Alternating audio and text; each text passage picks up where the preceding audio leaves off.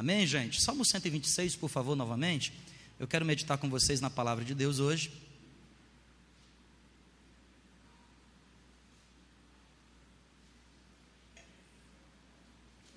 O Salmo 126. Apenas o versículo de número 5. Salmo 126, versículo 5. Nós estamos numa série de mensagens. Eu não sei se você tem fácil aí o banner.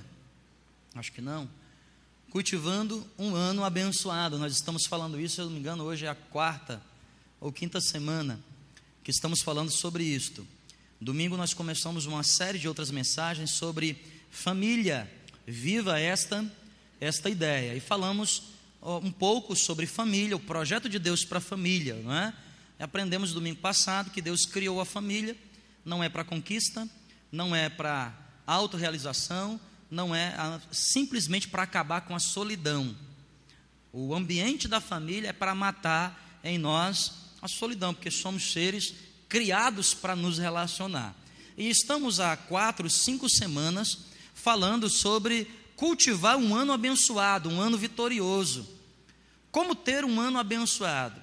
E por que que estamos falando a respeito disso? Porque frequentemente na nossa vida entra ano, sai ano, e parece que as coisas em nós não mudam.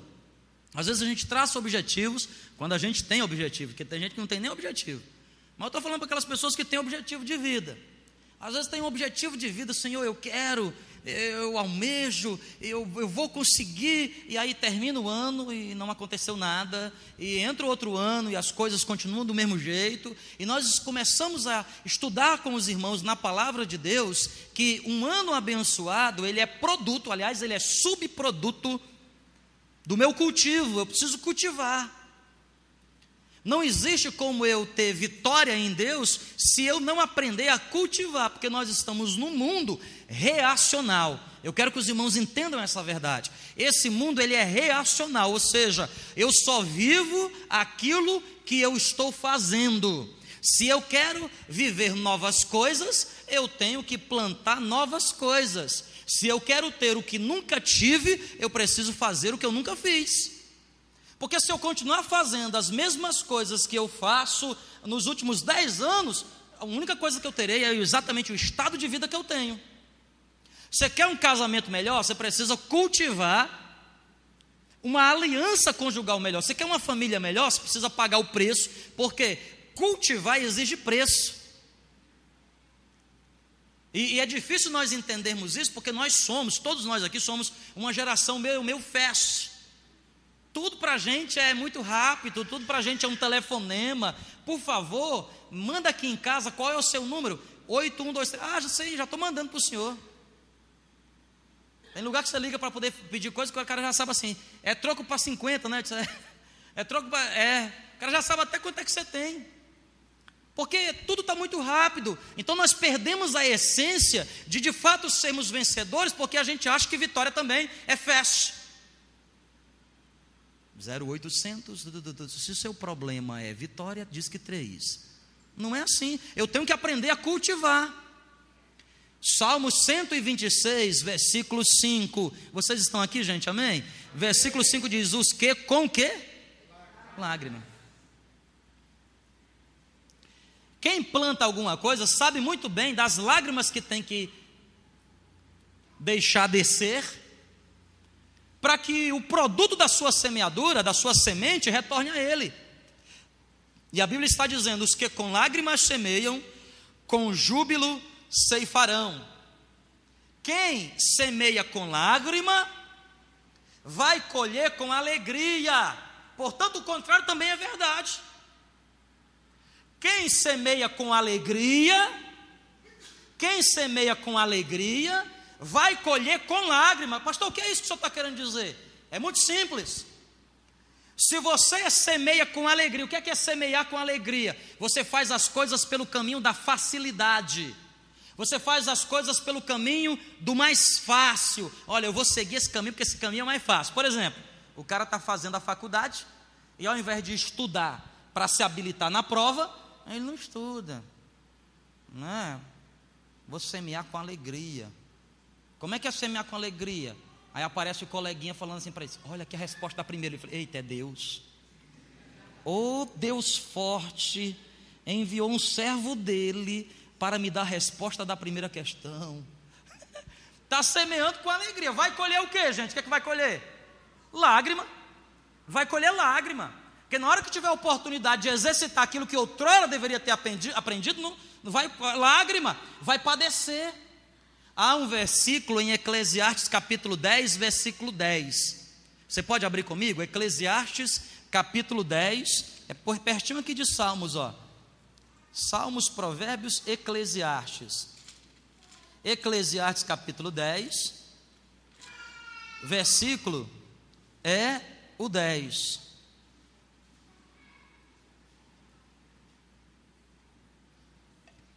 Se o ferro estiver embotado, acharam Eclesiastes capítulo 10, versículo 10? Se o ferro estiver embotado, e se ele não, se não e não se lhe afia o corte, é preciso redobrar a força. Vocês estão entendendo? Se o ferro, algumas versões de se o machado, a melhor tradução é machado mesmo, porque está falando de um machado. Se o machado estiver embotado, estiver enferrujado, e se não amolar, ou seja, e se não lhe afiar o corte, é necessário aplicar dobrada o quê? Força. É muito simples, tenta cortar alguma coisa com a faca cega. Já tentou cortar tomate com aquela faca que é bem cega? Já tentou cortar? Você destrói o tomate e o tomate não corta, né? Com aquela... Já tentou fazer isso não? Agora você pega aquela faca que é bem afiadinha, não é não? Você pega assim, passa o tomate, zuc. Assim é na vida, meu irmão. Se você não semeia com lágrimas, se você não se esforça, se você não procura fazer as coisas do jeito certo, meu querido, a consequência é destruição. Agora, aquele que anda pelo caminho correto, aquele que se esforça, aquele que é íntegro, aquele que com lágrimas semeia, na hora da colheita vai cortar fácil, vai cortar muito fácil, porque suas armas estão bem afiadas. Quem está entendendo o que eu estou dizendo, por favor, diga amém. Eu preparei aqui, tematicamente, algumas coisas que eu e você precisamos desenvolver para termos o nosso corte afiado, para semearmos da maneira correta. Ou seja, quais são as marcas desse vencedor que aprendeu a afiar o seu machado? Quais são as marcas desta pessoa que de fato aprendeu a semear com lágrimas? A primeira delas eu encontro na segunda carta de Paulo a Timóteo. Por favor, 2 Timóteo, capítulo 2. Aqui no Novo Testamento, 2 Timóteo, é a segunda carta que Paulo escreveu a Timóteo, o capítulo é o 2 e o versículo é o 4. 2 Timóteo, capítulo 2, versículo 4.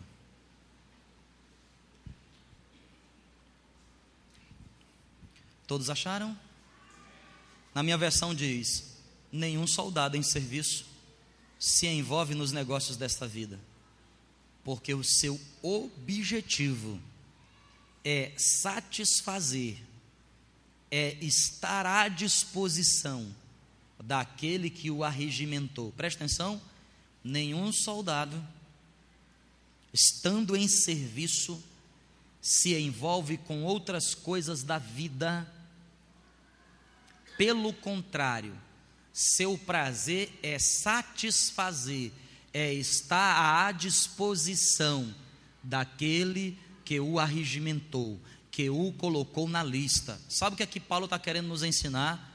Sabe o que é que eu estou querendo dizer para você hoje? Se você quer ter um ano abençoado, se você quer colher um ano de bênçãos na sua vida, meu irmão, presta atenção aqui você precisa aprender a desenvolver espírito de servitude.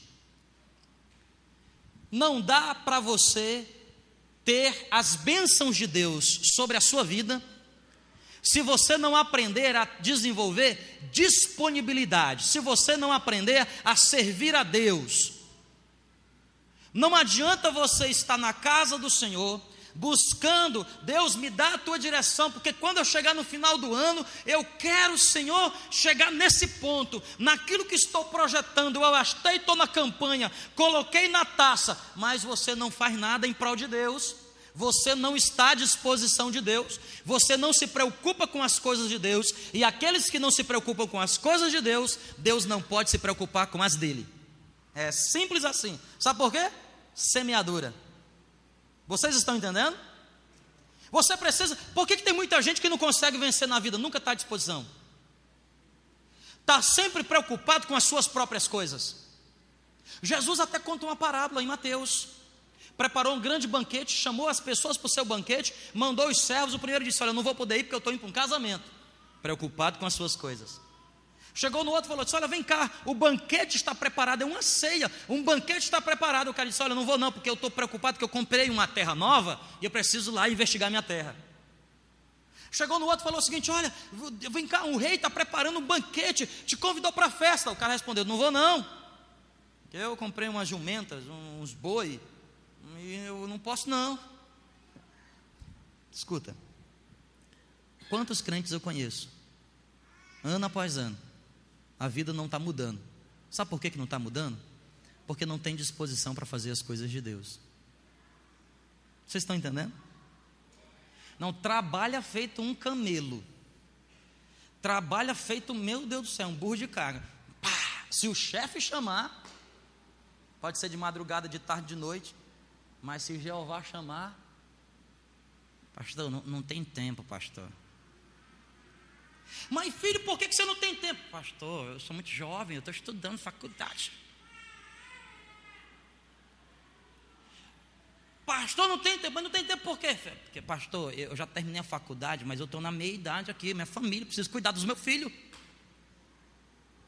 E quando é que tu vai servir? Mais para frente eu vou servir. Daqui um tempo. Irmão, você, pastor, não vou não, mas por quê? Pastor, eu já estou chegando na, na terceira idade, pastor. Nossa, pastor, um bico de papagaio me pegou aqui. Um esporão de galo. Nossa, eu estou em um zoológico. Nossa, pastor, papagaio nas costas e esporão no pé. Entendeu? Vamos servir. Não, pastor, esse ano não, porque esse ano, pastor, é ano ímpar. Ano ímpar eu não sirvo, eu só sirvo nos anos pares. Porque segundo a numerologia gospel, vamos servir? Não, pastor, esse ano não, pastor, esse ano, pastor. Ano passado foi Copa, eu preciso descansar, só volta nas Olimpíadas, 2016. Nunca tem disposição. Você já encontrou aquela pessoa que nunca tem tempo para nada?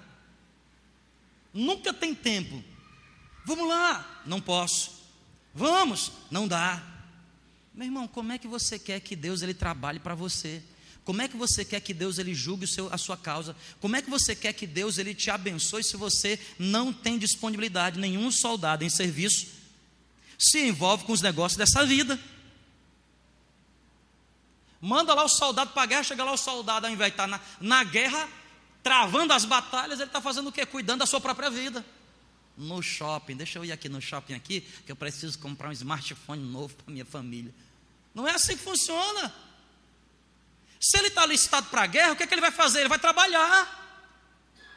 Eu gosto de Neemias, chamado por Deus para poder reconstruir muros. Duas ou três vezes os seus inimigos tentou ludibriá-lo, tentou tirá-lo da posição. Ele disse: Olha, eu não tenho tempo, sabe por quê? Porque eu estou envolvido nas coisas de Deus, eu estou preocupado com as coisas de Deus, em primeiro lugar, aquilo que Deus me pediu para fazer. Se sobrar tempo, eu faço o que você está me pedindo, mas primeiro as coisas de Deus. Por que, que a nossa vida não vai para frente muitas vezes? A gente não se envolve com as coisas de Deus. E nessa época de cristianismo gospel, Todo mundo achando que tendo uma igreja para congregar, uma cadeira para sentar, eu estou bem, pastor, que é isso? Eu já faço demais a minha parte. Lá em casa eu, eu, eu, eu oro, todas as vezes antes de comer eu oro. Não, crente exemplar que nem eu, pastor. Eu venho para a igreja todo domingo, ainda venho na quarta ainda. Ainda vem na quarta. Eu sou um crente de. Eu sou um crente, pastor. E se eu disser para o senhor, ainda dou dízimo, hein? Eu sou, eu sou crente. crente esquenta banco. Está ajudando a pregar a Esther, né? Vai ser pregadora também. Vocês estão entendendo, gente? Amém? Quem está entendendo, diga amém, por favor. Segunda coisa. Daniel capítulo 6. Livro do profeta Daniel, capítulo 6.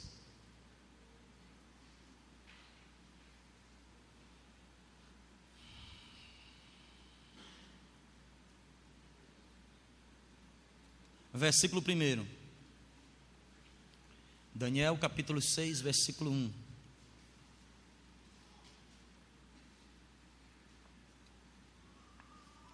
Se você quer cultivar um ano abençoado, aprenda a ser servo. Desenvolva disponibilidade, diga sim. Sim. Vamos ali, sim. Vai ter culto amanhã? Sim, pastor. Vamos no monte? Sim.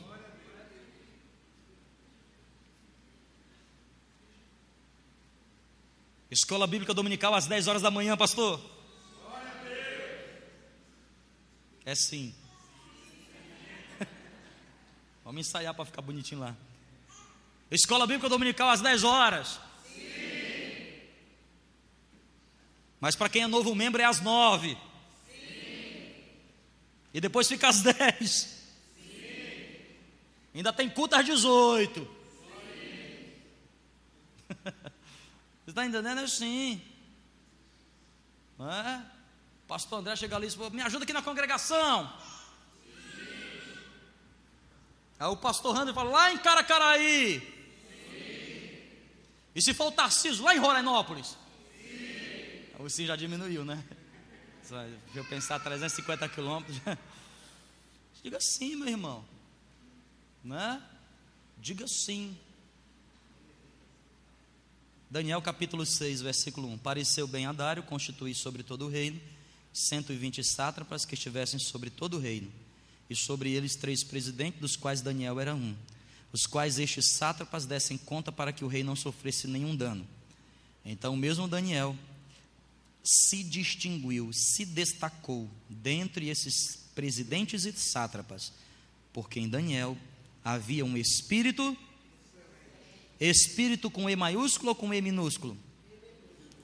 Espírito de excelência. Sabe, irmãos, muitas vezes nós chegamos no fim do, nossa, do nosso ano e não estamos colhendo verdadeiramente aquilo que gostaríamos de ter, porque nós somos inimigos da, da excelência. Olha, eu vou falando, ainda mais se a gente é latino-americano, a gente é inimigo da excelência. Não, isso a gente é brasileiro, eu sou brasileiro, inimigo da excelência. Gosta de dar um jeitinho em tudo, gosta de levar com a barriga.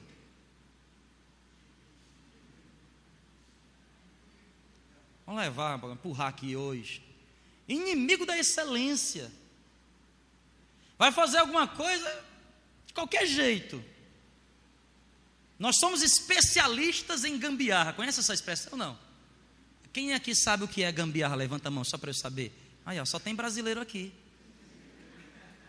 Chega lá no Japão. Pergunta lá, você sabe o que é? Que é, quer dizer gambiarra em japonês? Sim ou não? Você não sabe o que é, rapaz.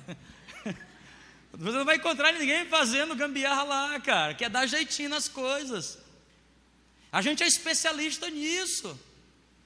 De infringir de ultrapassar, não é? A gente gosta de ir naquela vaga lá, na, na vaga do deficiente, tem aquela vaga lá, ah, não tem ninguém mesmo aqui hoje, aqui ó. Esse shopping, não sei para que tanta vaga de deficiente e idoso.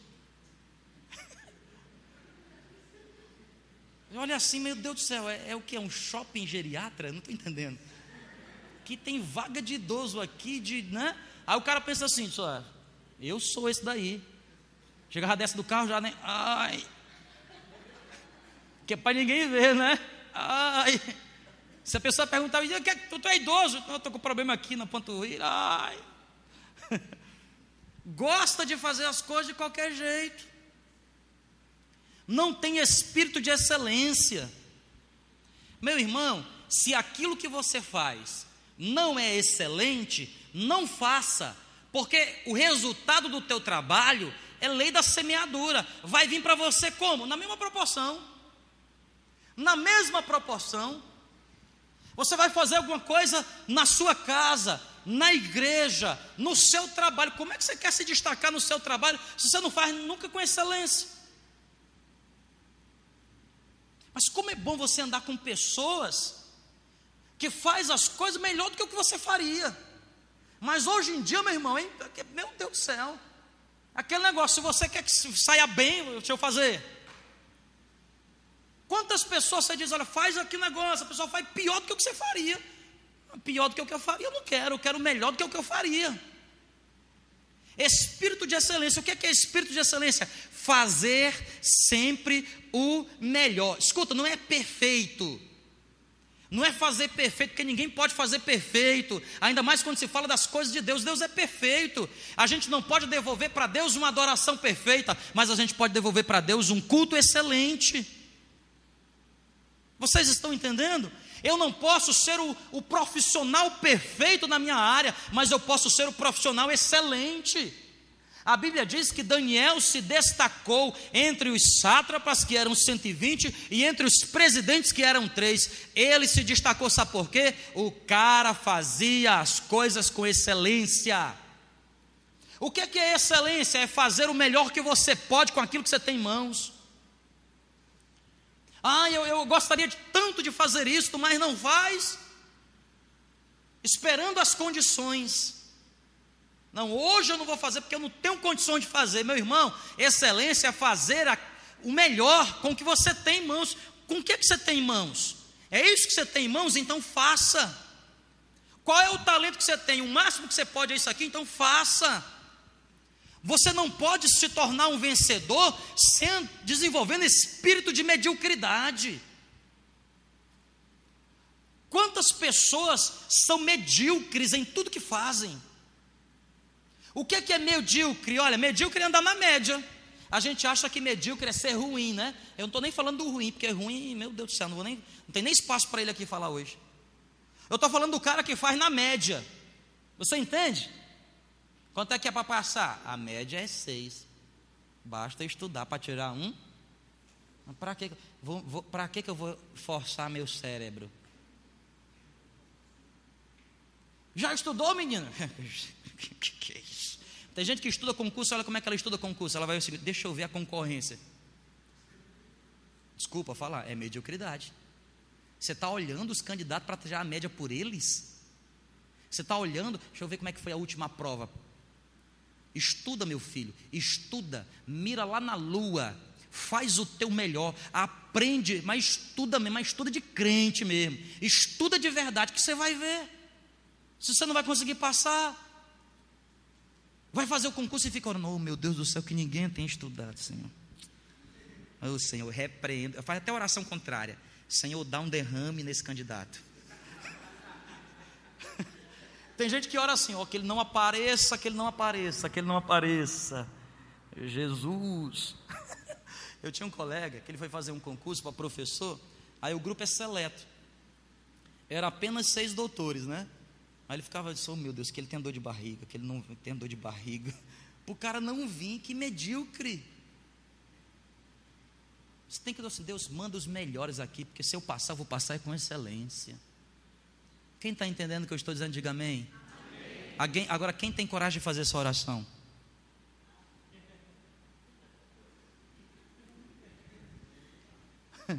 que é muito bom ouvir, né? Fazer espírito de excelência. Sabe, irmãos, se durante esse ano nós trocarmos a nossa mediocridade pela, pela excelência, se nós trocarmos a nossa indisposição pela disponibilidade. Vocês entendem? Eu tenho certeza que Deus vai mudar a nossa história. Chegaremos no final do ano colhendo os frutos da nossa semeadura. Os que com lágrimas semeiam, os que com lágrimas semeiam, voltarão trazendo consigo os seus feixes. A grande pergunta que eu quero fazer para você essa noite é: quais têm sido os feixes que você tem trazido? Quais têm sido os feixes, os resultados que você tem colhido? Você tem colhido bons resultados? Os seus, escuta, seja honesto. Há pessoas que quando vão falar de resultados, ela maqueia o resultado. Ela dá uma melhorada no resultado para enganar ela mesma. Ela faz um nivelamento por baixo. Ela sabe que os seus resultados não estão legais, mas ela diz: não, mas é porque devido às proporções, está exatamente igual, desculpa falar aqui, mas está exatamente igual aos nossos governantes. O país está em recessão. Não, não é em recessão, veja bem. As coisas estão difíceis. Não, as coisas não estão difíceis. Veja bem, mediocridade. Você tem que chegar diante de Deus e dizer: Senhor, o Senhor me deu um, eu trouxe dois, mas eu sei que eu tenho condição de trazer cinco. Senhor, o Senhor confiou para mim apenas uma moeda de grande valor. Eu quero ser conhecido aí no céu, Pai.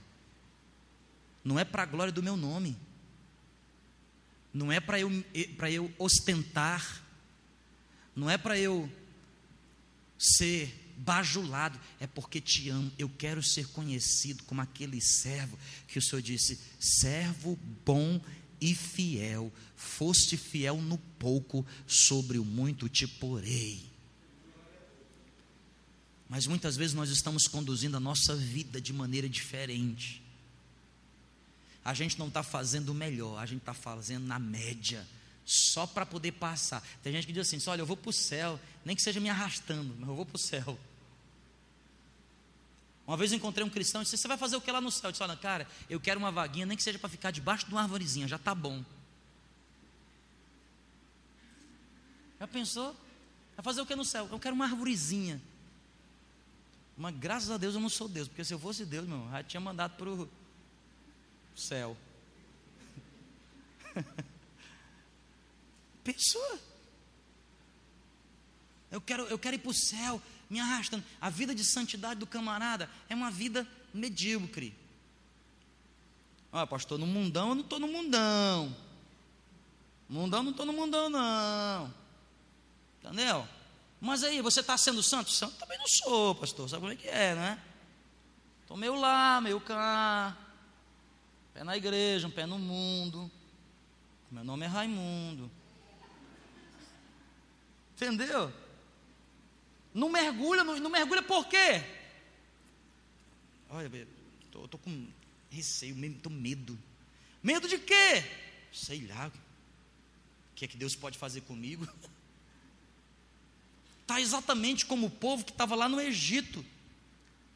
E o próprio Faraó tentando enganar Moisés. Deus disse: caminho de três dias. Aí o Faraó disse: Olha, não. Aí Deus manda umas pragas. Daqui a pouco ele diz: Não, tá bom, vou liberar. Mas na hora de liberar, disse: Olha, não precisa ir caminho de três dias, basta ir caminho de um dia. Disse, não, o senhor disse que era caminho de três dias. Excelente, eu vou, é caminho de três dias. Aí Farol, então, caminho de três dias não vai. Aí Deus manda outra praga. Aí Farol disse: Não, agora eu vou. Eu vou liberar vocês irem caminho de três dias, mas só os homens. Aí Moisés disse: Deus disse que não era só os homens, não, eram os homens, as mulheres e as crianças. Não, os homens, as mulheres, as crianças, não. Os homens, as mulheres, as crianças, não, só os homens. Aí tem gente que se contenta com essa proposta, que já, já negocia com o inferno. Fechou, que é isso. Se eu for, estou indo, eu sou representante da minha família, sou cabeça do meu lar. Mas Deus disse que é você, sua família e seus filhos. Moisés não negociou, Êxodo capítulo 8. Aí Deus manda mais praga. Aí fala: tá bom, pode ir. Os homens, as mulheres, as crianças. Olha, mas os animais, os animais devem ficar. Moisés estava já enjoado, falou seguinte: escuta, farol, é o seguinte, vai todo mundo, não vai ficar uma unha sequer, não vai ficar nada. Vai eu, vai a minha esposa, e vai meus filhos, vai meus netos, o meu gado, tudo que me pertence vai. E eu não vou negociar. Espírito de excelência. Para onde Deus está te mandando? O que é que Deus está querendo que você faça? Ah, porque eu já estou feliz. Meu irmão, mas é aquilo que Deus tem para você? Porque se não é aquilo que Deus tem para você, você precisa continuar lutando, desenvolvendo o espírito de excelência para alcançar aquilo que Deus te chamou para alcançar. Quem está entendendo, diga amém. amém. Fica nivelando pelos outros, fazendo comparação com os outros. Olha, porque estou bem aqui, porque se eu levar em consideração aquele meu amigo que se formou como eu, eu estou até bem, mas o coração do cara não está satisfeito. Não é aquilo que de fato ele almejava. Se ainda não é, meu irmão, aquilo que você espera em Deus, digo para você: mergulhe um pouco mais, avance um pouco mais não se compare com os outros, compare-se com aquilo que Deus tem para a sua vida. Vamos ficar de pé em nome do Senhor Jesus Cristo.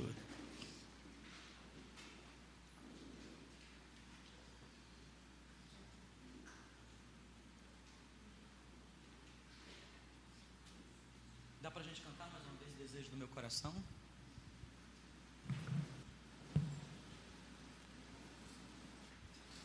Começa aqui mesmo no pianinho, Lá maior.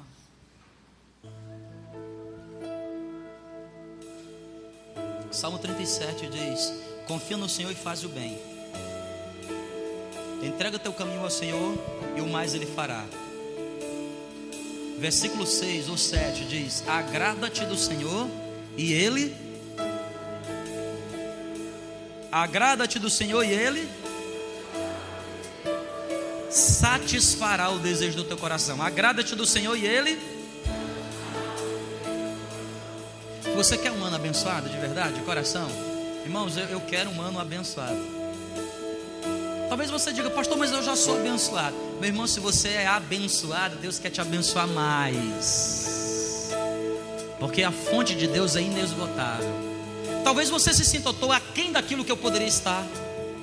Eu estou aquém estou aquém. Na minha casa, estou aquém. Eu posso ser um marido melhor, eu posso ser um pai melhor. Ministerialmente falando, eu estou aquém. Dá para, podemos ir mais. Não é só isso, não, meu Deus, não. No nosso ministério dá para a gente ir mais, dá para ir mais, muito mais. Essa fonte é inesgotável. Ah, mas é porque já está bom, tá bom não, meu irmão. Sabe por quê? Porque Deus diz que não está bom. Podemos ir mais. Dá para ir caminho de três dias. Vamos cantar juntos. Que adianta ter? Do que adianta ter as riquezas desse mundo? Ou ser honrado por todos? Ou ser honrado por todos se eu não estiver perto de ti? Estar contigo vale mais para mim, Senhor. Estar contigo vale mais para mim que as dádivas, de, tuas de tuas mãos. Só quero tuas bênçãos se eu tiver tua presença dentro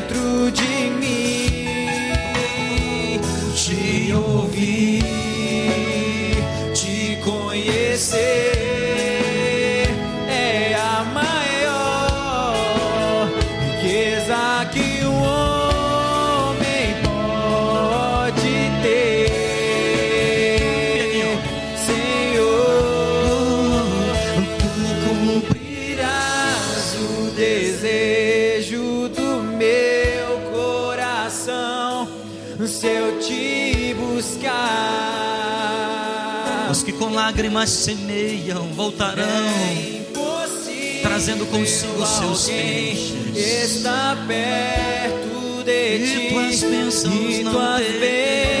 não Tu sincero com você.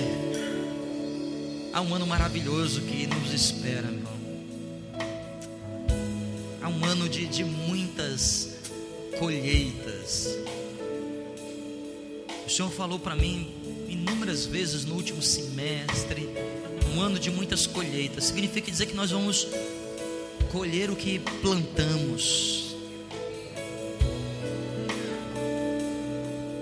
Talvez você queira receber essa colheita de Deus, esse, esse banquete de Deus que está posto diante de nós para vivermos o melhor dele em todas as áreas da nossa vida, sermos realizados, contemplados com a visitação do próprio Deus.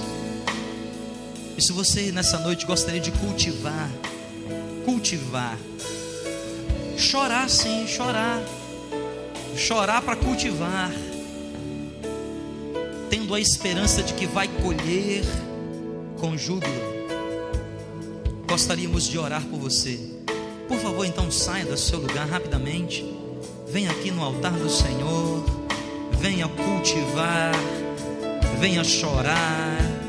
Venha se apresentar. Venha colocar-se diante do Senhor. Cultive uma nova atitude. Cultive um novo caminho. Cultive uma nova história para sua vida. Cultive, faça o que você nunca fez. Abandone a vergonha, abandone tudo aquilo que porventura você você julga. Pai, jogue tudo de lado. O Senhor é maior. O Senhor é maior. Ele tem bênçãos para a tua vida, meu irmão. Há um ano de muitas bênçãos, ano de colheita na tua casa, na tua família, entre os teus, aquilo que você almeja do Senhor, Ele quer te dar. A felicidade que você tanto busca dentro de casa, o carinho que você tanto almeja, aquilo que você tanto sonhou, você vem sonhando com isso há anos, quem sabe há décadas. Chegou o tempo, use a sua fé, plante, plante, plante, não desista, regue a semente. Se você já plantou, então regue, regue com as suas lágrimas. A água da semente são as nossas lágrimas, é com ela que regamos, é com ela que regamos. As lutas vieram, então não blasfeme, então não, não murmure, glorifique a Deus. Diga, Senhor, eu te louvo por cada batalha, porque são essas batalhas que afligem o meu coração, que rebate a minha alma, que me joga no estado de procrastinação. Eu me, me rendo diante de Ti, Senhor, me coloco diante do Senhor para ser, Senhor Jesus, exaltado por Ti. Ah, vale a pena se prostrar diante de Deus, vale a pena, regue, regue esta semente, regue tantas vezes quantas forem necessárias. Talvez você tenha dito: Ah, eu já chorei muito, eu já chorei muito. Chore um pouco mais. Quem sabe a sua semente é uma semente poderosa, precisa de muita água. As grandes árvores precisam de muita água, não podem crescer sem água. Então apresente, Senhor. Eis aqui, Deus, a minha semente. Ah, Deus, tu sabes quando tenho chorado. Tu sabes que nas madrugadas, nos montes, nos vales, nos gabinetes, eu estou sempre chorando. Mas, Senhor Jesus, eu não me arrependo. Senhor Jesus, eu sei, eu sei que o Senhor fará. Eu sei do teu poder, Ele é maior. Eu estou chorando, mas chegará o dia.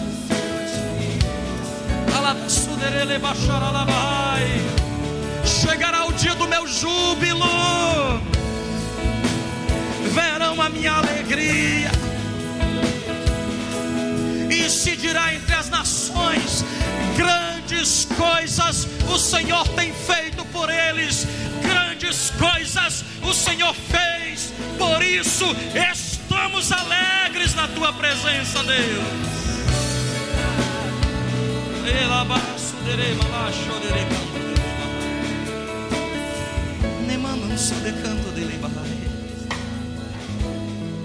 Há pessoas, Pai, que não estão conseguindo contemplar, não estão conseguindo ver, porque as lutas, ah, como as lutas são cruéis, e as ciladas, as arapucas que Satanás prepara. Mas nessa noite, Senhor, venho aqui na tua presença, neste lugar, abre a visão, faz essa pessoa enxergar. Talvez ela esteja dizendo: Senhor, eu não tenho mais forças, eu não tenho motivação.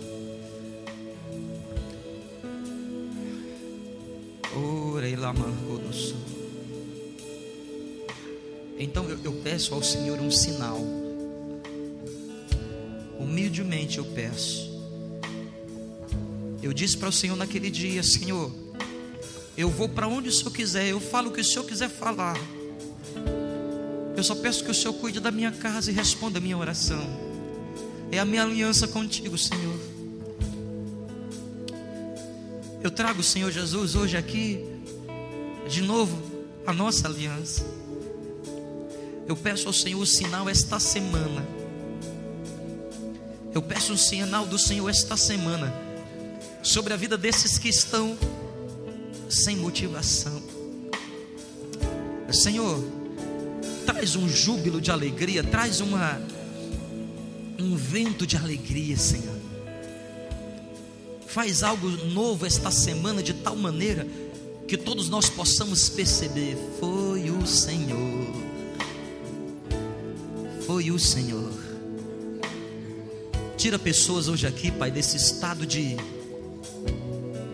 de desmotivação, da mesma maneira que o Senhor tirou naquele dia Abraão da sua tenda e o fez olhar para os céus e dizer: Contempla as estrelas dos céus, se és capazes de contar, porque na proporção dessas estrelas assim será a tua descendência.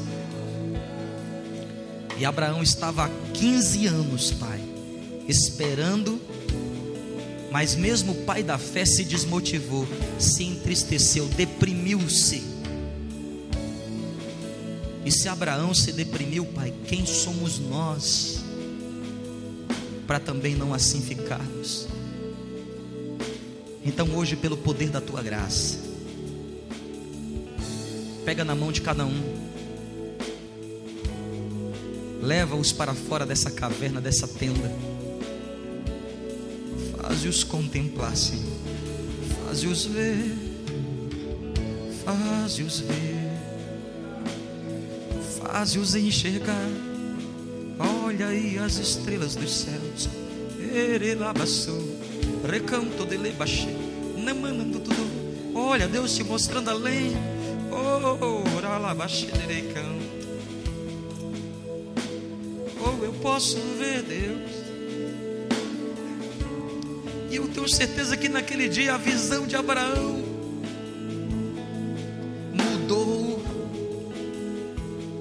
uma injeção de ânimo o Senhor deu na vida dele, ele suportou mais dez anos, porque somente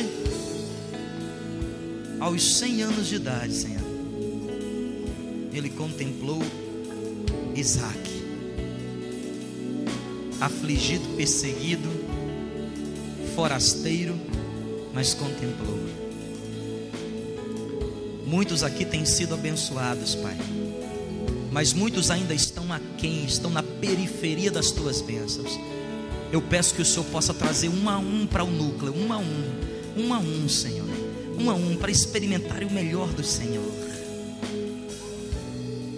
Obrigado, porque Tu és um Deus que nos ensina a sermos vencedores.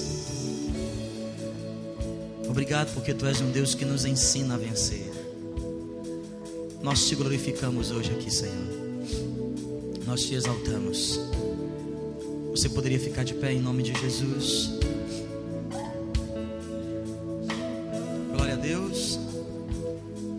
Você pode cantar só mais uma vez. Tu cumprirás o desejo do meu coração.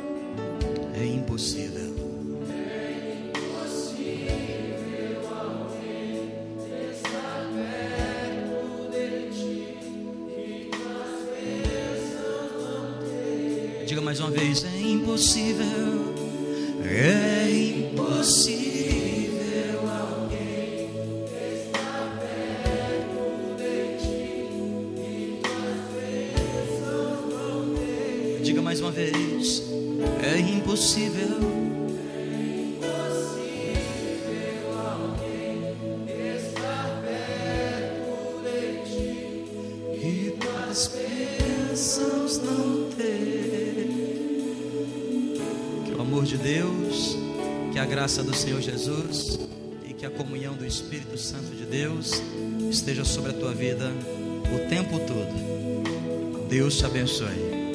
Vai na paz do Senhor, viu?